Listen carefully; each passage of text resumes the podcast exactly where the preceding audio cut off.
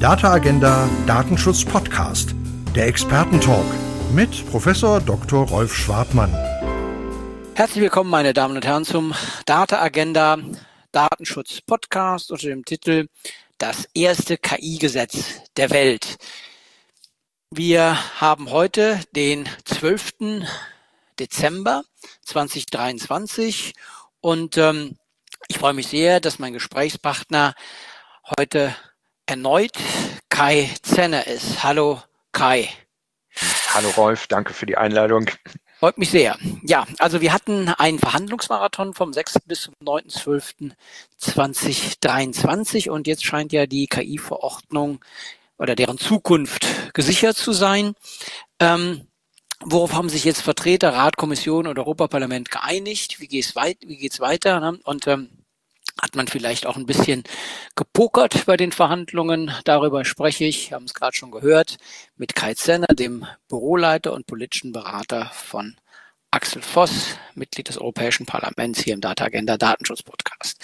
Ich steige einfach mal ähm, mit einer Frage ein, die mich persönlich interessiert. Also wie, wie liefen die drei spannenden, anstrengenden Tage in den Trilogverhandlungen? Kannst du da was aus dem, aus dem Innenleben berichten? Ja, gerne. Also, ähm, wie du schon gesagt hast, es war sehr lange und auch dahingehend sehr anstrengend. Wir sind um 15 Uhr am Mittwoch angefangen.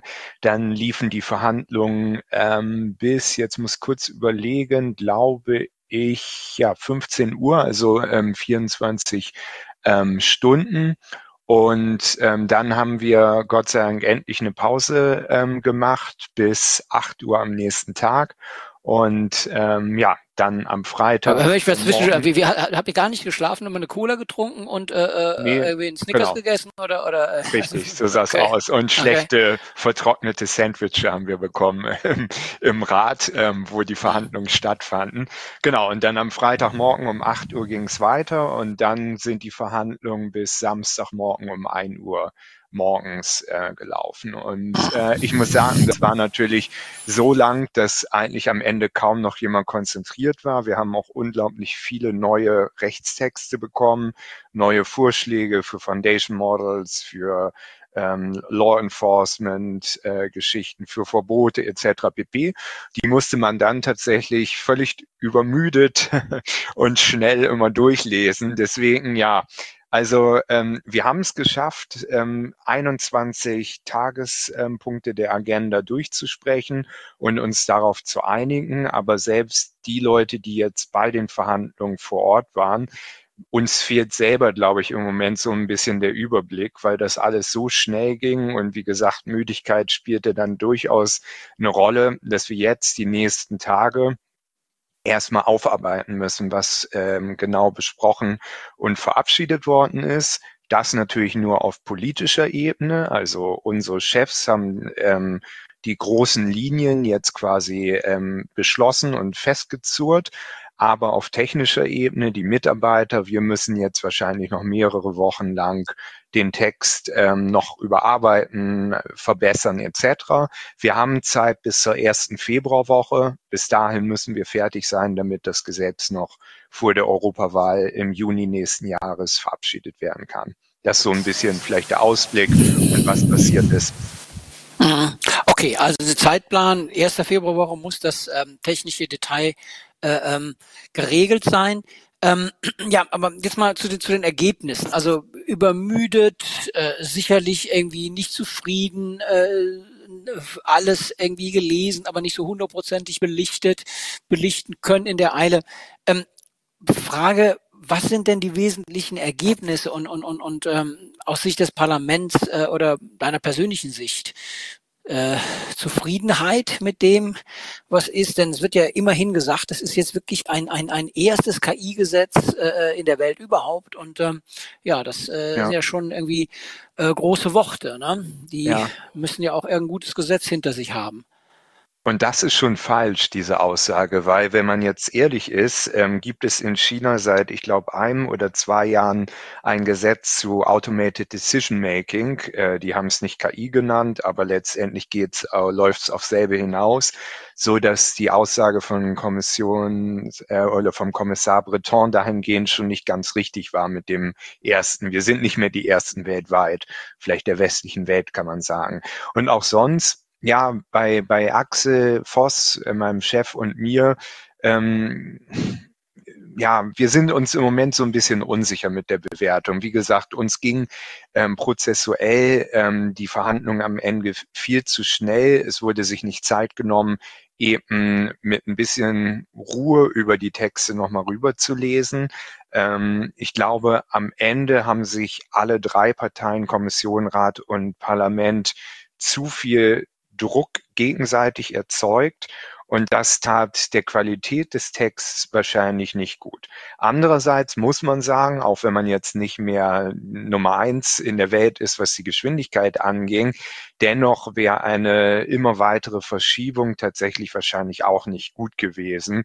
Ähm, vor allem zu warten ähm, nach der Europawahl aus verschiedenen ähm, Gründen wäre wohl tatsächlich nicht ratsam. Deswegen, ja, wie gesagt, wir sind zum Teil enttäuscht, unglücklich, zum anderen Teil ähm, sagen wir aber auch, ähm, es musste jetzt oder jedenfalls bald geschehen. Ähm, was das jetzt im Detail bedeutet, ähm, wir sind selber noch in der Auswertung, Axel und ich, also was ich am Anfang schon sagte, jedes Detail haben wir selber noch nicht ersichtet, aber vielleicht mal im großen Überblick. Ähm, Axel und mir, der CDU und der EVP, sind schon viele Dinge gelungen. Beispielsweise konnten wir die Reallabore ausbauen, konnten dort sehr viel mehr Rechtssicherheit in den ähm, Text der KI-Regulierung bringen. Es gibt jetzt das sogenannte Real-World-Testing, wodurch ähm, Unternehmen tatsächlich dann die, die äh, KI-Produkte ein wenig besser ausprobieren können, ähm, bevor sie sie auf den Markt bringen. Ähm, wir haben auch sonst den AI-Act deutlich flexibler gemacht. Wir haben klargestellt, dass die Hochrisiko-Obligationen ähm, ja nicht eins zu eins in jedem Sektoren, in jedem Anwendungsfall gleichermaßen auszulegen sind, sondern tatsächlich nur so, wie es auch sinnvoll ist für den speziellen Anwendungsfall. Wir haben bei der KI-Definition ähm, uns für die OECD-Definition entschieden, was gut ist für die internationale Zusammenarbeit. Wir haben die Standardisierung gestärkt und gesichert. Wir haben in mühsamer Kleinstarbeit Überschneidungen mit anderen Gesetzen, aber auch ähm, Überschneidungen oder Überlappungen von, ähm, ja, nennen wir mal, ähm, Aufsichtsbehörden ähm, verbessert ähm, und so weiter und so fort. Also wenn man wirklich Detail für Detail durchgeht, ist uns ähm, als EVP, aber auch als Europäisches Parlament sicher eine Menge gelungen.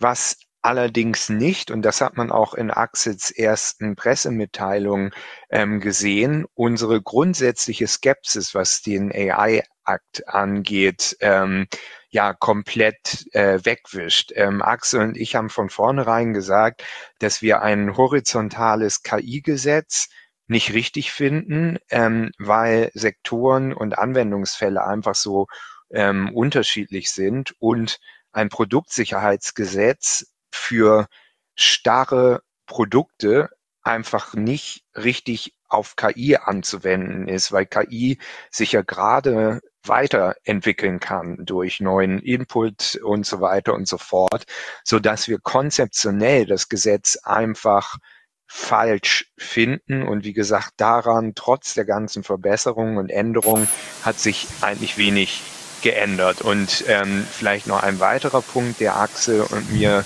große Bauchschmerzen erzeugt, ist einfach die Umsetzung, die Implementierung, aber auch die Durchführung des ähm, AIX eben durch die Aufsichtsbehörden. Da sind viele, viele Fragezeichen noch zu finden und wir haben eine große Sorge, dass sich bestimmte Dinge, die man bei der DSGVO 2018, 2019 in den ersten Monaten der Umsetzung gesehen hat, auch wieder beim AI Act sieht. Deswegen abschließende Bewertung ist wirklich ein lachendes und weinendes Auge. Und äh, ja, wie gesagt, wir müssen noch mal jedes Detail dann uns jetzt auch noch mal anschauen, um eine finale Bewertung abgeben zu können. Ja, danke. Also bei zwei Details, die du angesprochen hast, würde ich gern nochmal nachhaken. Das eine betrifft ähm, das KI-Büro, das du ja im Prinzip so ein bisschen adressiert mit Blick auf die Durchsetzung. Und das andere, was mich interessiert, ist ähm, ja die, die Basismodelle. Ne? Du hast gesagt, äh, ein Produkt äh, äh Sicherheitsgesetz äh, äh, ist es am Ende des Tages doch oder, oder vielleicht nicht oder es wäre besser gewesen. Auf jeden Fall, was sich ja aus meiner Sicht auf jeden Fall als Problem stellt, ist ja ähm, die Frage nach den konkreten Pflichten äh, der Hersteller von, von Foundation Models, diesen Basismodellen. Ne? Das war ein wesentlicher Punkt äh, für das Europaparlament. Ähm, welche konkreten Verpflichtungen gibt es denn für die? Und um es noch ein bisschen fortzuführen, ähm, spannend finde ich auch die Frage, wo setzt dann die Verantwortung des Nutzers ein? Also man muss ja die Verantwortung aufteilen, ähm, wenn irgendwas Blödes passiert. Die Kommission, die hebt der Pressemeldung hervor, dass sich Nutzer im Klaren sein müssen, dass sie mit einer Maschine agieren. Ja, was bedeutet das, ne? wenn ich äh, Ratschläge von einer KI überprüfen soll als Nutzer, wenn ich das spezifische Hintergrundwissen gar nicht habe, dass ich mir gerade erst bei der KI hole? Also wer ist jetzt irgendwie schuld, ne? wenn ein Sprachmodell halluziniert oder, oder eine Diskriminierung aus der Datenbasis rauskommt, muss dann der Hersteller im Sinne von so einer Produktproduzentenhaftung haften oder haftet ähm, ja der, der, der Nutzer. Ne? Das sind ja im Prinzip die beiden Möglichkeiten, mit denen sich unabhängig davon, dass man sich mit einer KI-Haftung noch gar nicht befasst hat, natürlich jetzt schon auch die Rechtsprechung befassen wird. Also wenn da Fälle hochkommen, dann wird das ja die Frage sein. Ne? Also ganz konkret ist nochmal gefragt, was sind die harten Pflichten für Foundation Model Betreiber und wo siehst du den Übergabepunkt in der, in der Verantwortung? Ja, ähm, also ähm, jetzt im finalen Text ähm, heißen die Modelle nicht mehr Foundation Models, sondern General Purpose AI Models. Darauf, oder damit wollte man ein wenig äh, zukunftssicherer ähm, agieren, weil es tatsächlich ja fraglich ist, wie lange Foundation Models noch diese zentrale mhm. Bedeutung haben, ob oder ob schon in einem Jahr ähm, etwas Neues auf den Markt kommt oder sich irgendwas weiterentwickelt. Und mit General Purpose ähm, geht man oder adressiert man tatsächlich ein bisschen genauer, was man eigentlich adressieren möchte. Das ist eben nicht ein KI-System mit einem bestimmten ähm, Benutzung oder Nutzungszweck gibt, sondern mit mehreren oder endlosen sogar. Das vielleicht so zum Konzeptionellen. Ähm, was man dann ähm, entschieden hat, ist, wie ich vor längerer Zeit mal selbst ähm, in meinem OECD-Artikel vorgeschlagen habe, ähm, dass man einen zweistufigen Ansatz ähm, nutzt. in, der, in der unteren Stufe ähm, würde es hauptsächlich Transparenzpflichten äh, geben, also für Unternehmen wie Aleph Alpha in Heidelberg, aber auch Mistral ähm, etc. pp. Ähm, würde in Zukunft ähm, die Pflicht bestehen, technische Dokumentation zu erstellen, ähm, eine größere Liste an Punkten, die dann an Aufsichtsbehörden weitergegeben werden müssen und eine kleinere äh, Liste mit Punkten, die an sogenannte Downstream-Unternehmen ähm, weitergegeben werden müssen. Also den Fall, den du schon angesprochen hast, irgendwer nutzt dann ähm, beispielsweise das äh, Foundation Model von Aleph Alpha oder entwickelt es weiter. An diese Akteure müsste technische Dokumentation weitergereicht werden. Ansonsten ist Aleph Alpha komplett raus. Es gibt keinerlei ähm, Pflichten für Aleph Alpha. Dann in der zweiten Stufe des Two-Tier-Approach ähm, handelt es sich äh, jetzt um sogenannte Systemic ähm, GPI-Models.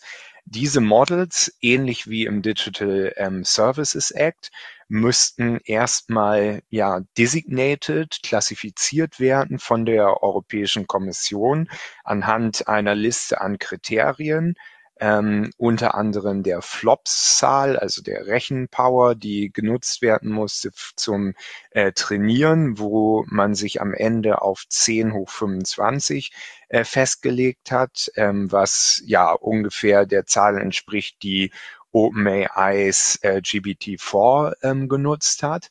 Aber wie gesagt, es kommen auch noch andere Kriterien in das, äh, in die Gesamtbewertung ähm, der Kommission rein, so dass ja wir dann erstmal jetzt abwarten müssen, welche Modelle die Kommission als äh, systemisch klassifiziert. Und nur diese Modelle müssen dann weitergehende ähm, Obligationen erfüllen. Also natürlich auch technische Dokumentation, wie mein Aleph-Alpha-Beispiel. Aber darüber hinaus müssen sie Cybersecurity-Maßnahmen ähm, erfüllen. Sie müssen ähm, eine sogenannte Model Evaluation machen. Sie müssen ähm, sogenanntes Red Teaming ähm, innerhalb der Model Evaluation ähm, machen. Dann gibt es ein ähm, ein Incident Notification Mechanismus. Also wenn irgendwie was schief geht, müssen Sie das äh, weitergeben an, an die Kommission oder an andere Aufsichtsbehörden. Dann gibt es ähm, noch was zu Energiekonsum äh, von solchen Modellen und noch äh, kleinere Punkte. Ähm, ich würde sagen, es hält sich dennoch in Grenzen, was diese Obligation angeht. Und wie gesagt, es wird ähm, auch nicht eine große Zahl von Modellen betreffen. Ich denke vielleicht aktuell maximal zehn weltweit. Ähm, und was man auch nochmal sicher und klarstellen muss, es handelt sich hier nur um die wirklich ursprüngliche Version des Modells. Also es interessiert keinen, wenn Siemens ähm, zum Beispiel was aufbauend auf ChatGBT ähm, baut oder ChatGBT weiterentwickelt etc. Die Pflichten aus diesem neuen Artikel würden nur OpenAI betreffen. Und zu deiner Frage mit der, mit der Lieferkette und wer genau für Fehler gerade stehen muss. Ja, ähm, das ist eine gute Frage. Es kommt so ein bisschen drauf an, wo der Fehler ähm, dann bestanden hat. Ähm, wenn man nachweisen kann, dass OpenAI bestimmte Pflichten ähm, verletzt hat aus diesem neuen Artikel, wenn OpenAIs Modell als systemisch klassifiziert worden ist, dann würde natürlich OpenAI bestimmten Strafen ausgesetzt werden. Wenn allerdings Siemens ähm, die ChatGPT ähm, äh, umgebaut haben oder weiter verfeinert haben für einen bestimmten Anwendungsfall für ein Hochrisikosystem, und dort auf dieser Ebene ist ein Fehler ähm, aufgetreten, dann würde natürlich Siemens haften wegen Verstoß gegen Hochrisiko. Ähm, Aufgaben aus dem AI Act von Artikel 8 bis 15.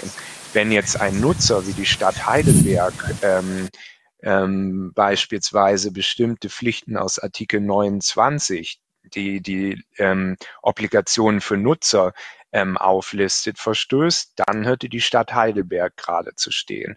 Ähm, da wird ganz zentral der Artikel 28 sein, der nämlich genau über nennen wir mal ähm, ja die die AI-Lieferkette ähm, spricht oder Wertschöpfungskette und inwieweit innerhalb dieser Wertschöpfungskette Verantwortung ähm, nach unten durchgereicht werden kann.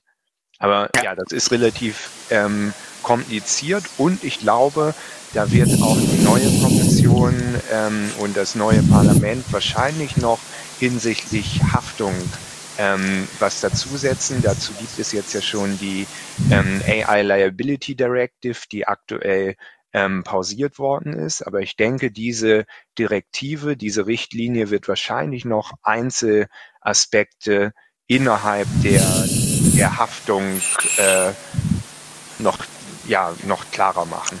Ja, muss sie ja. Ne? Da geht's ja genau. zum einen um Beweislastfragen, die sich dann, die, sich dann stellen, ne? denn das sind ja genau. autonome Systeme, für die muss man sowas äh, ja wie die Tierhalterhaftung, sind ja auch autonome Wesen, die sich losreißen können.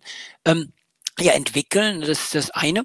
Und ansonsten gibt es natürlich wahrscheinlich wahnsinnig viele äh, Beweisfragen, technische Fragen, viele äh, heiße Kartoffeln, die man so hin und her schickt. Also ich glaube, da ist wirklich ähm, dann, wenn das Ding in der Anwendung ist, viel zu tun ähm, für ähm, ja uns als als Kommentatoren, Wissenschaftler, das zu begleiten. Ne? Ähm, genau. Ja, kurze äh, Frage. Äh, noch mit Blick auf die Uhr. Wir haben ja, weil du wieder in die äh, Meetings musst, äh, nicht, nicht grenzenlos Zeit.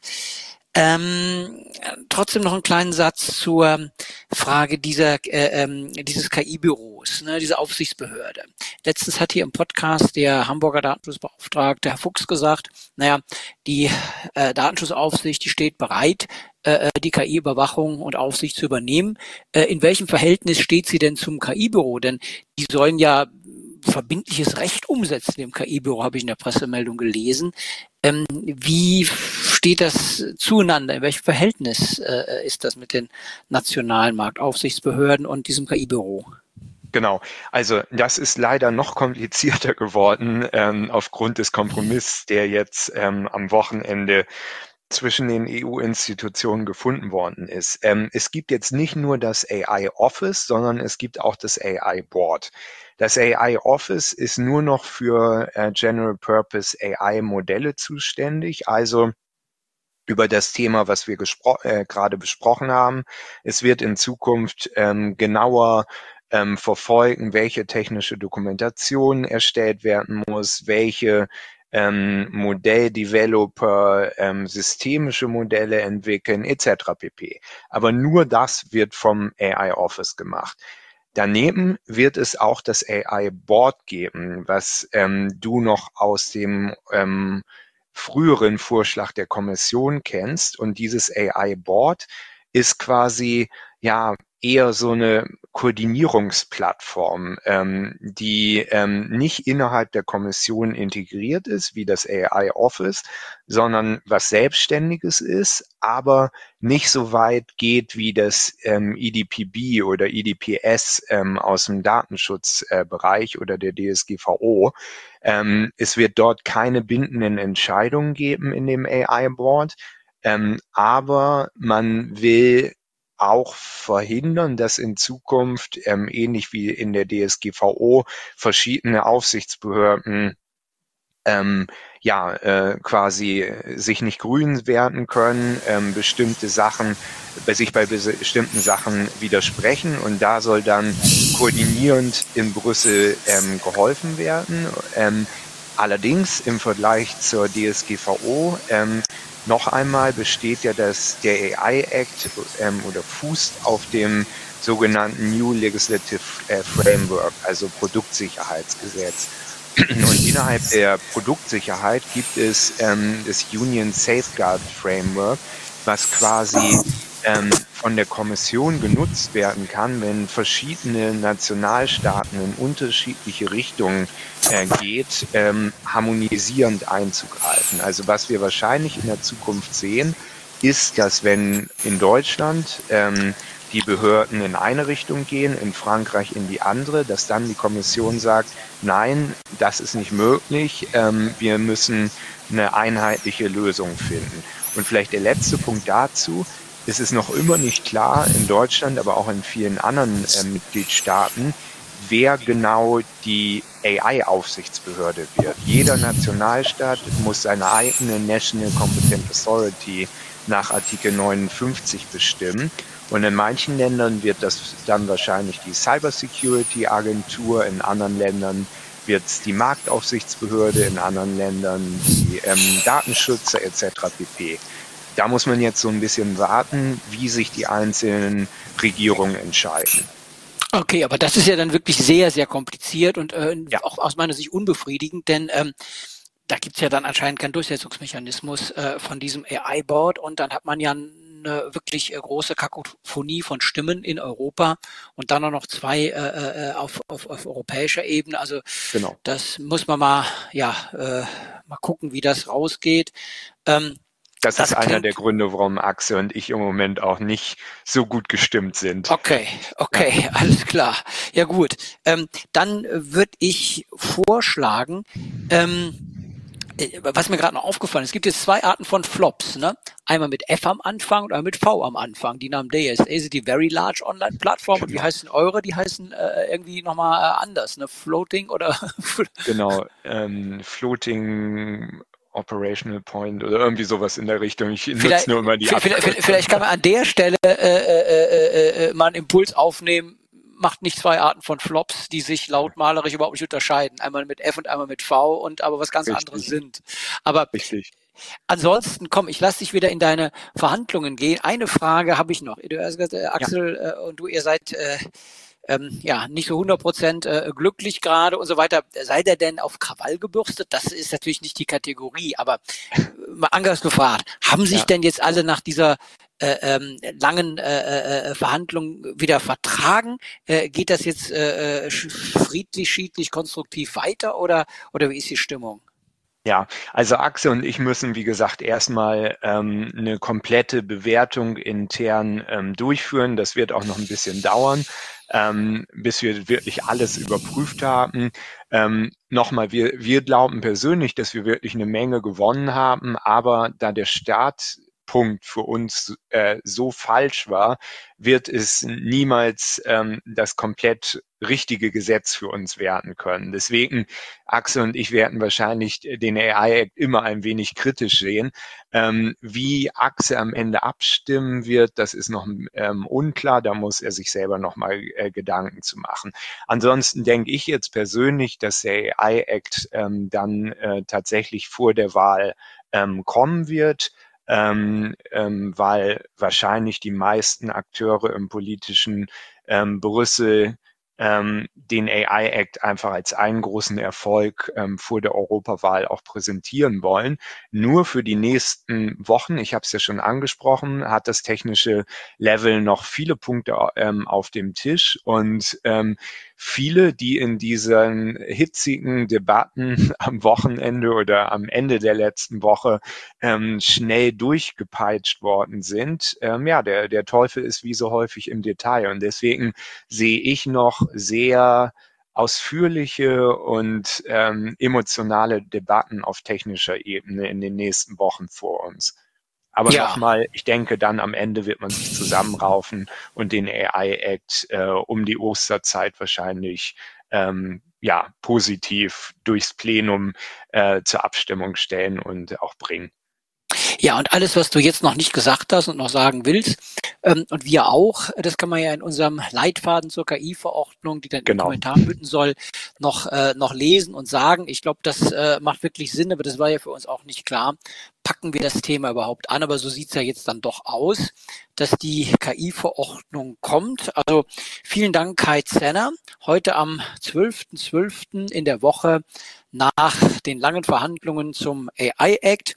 Ähm, unser Podcast äh, hatte das Thema das erste KI-Gesetz der Welt. Das ist er natürlich nur in der Lesart äh, des äh, Kommissars. Äh, ansonsten, ähm, ja, äh, lassen wir es mal dabei. Vielen Dank, lieber Kai Zenner, für die Einblicke und ähm, ja, viel Erfolg, gutes Verhandeln und ähm, ja, dass da was Ordentliches bei rauskommt, dass Europas Wirtschaft was davon hat, denn das ist ja im Prinzip das, was äh, wir dringend, dringend brauchen in äh, dieser Zeit, ne, wenn es um KI geht. Richtig, genau. Und nochmal danke für die Einladung. Danke.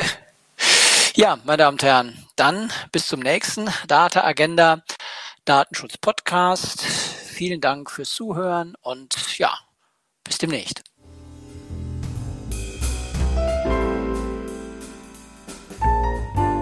Das war der Data Agenda Datenschutz Podcast, der Expertentalk mit Professor Dr. Rolf Schwartmann.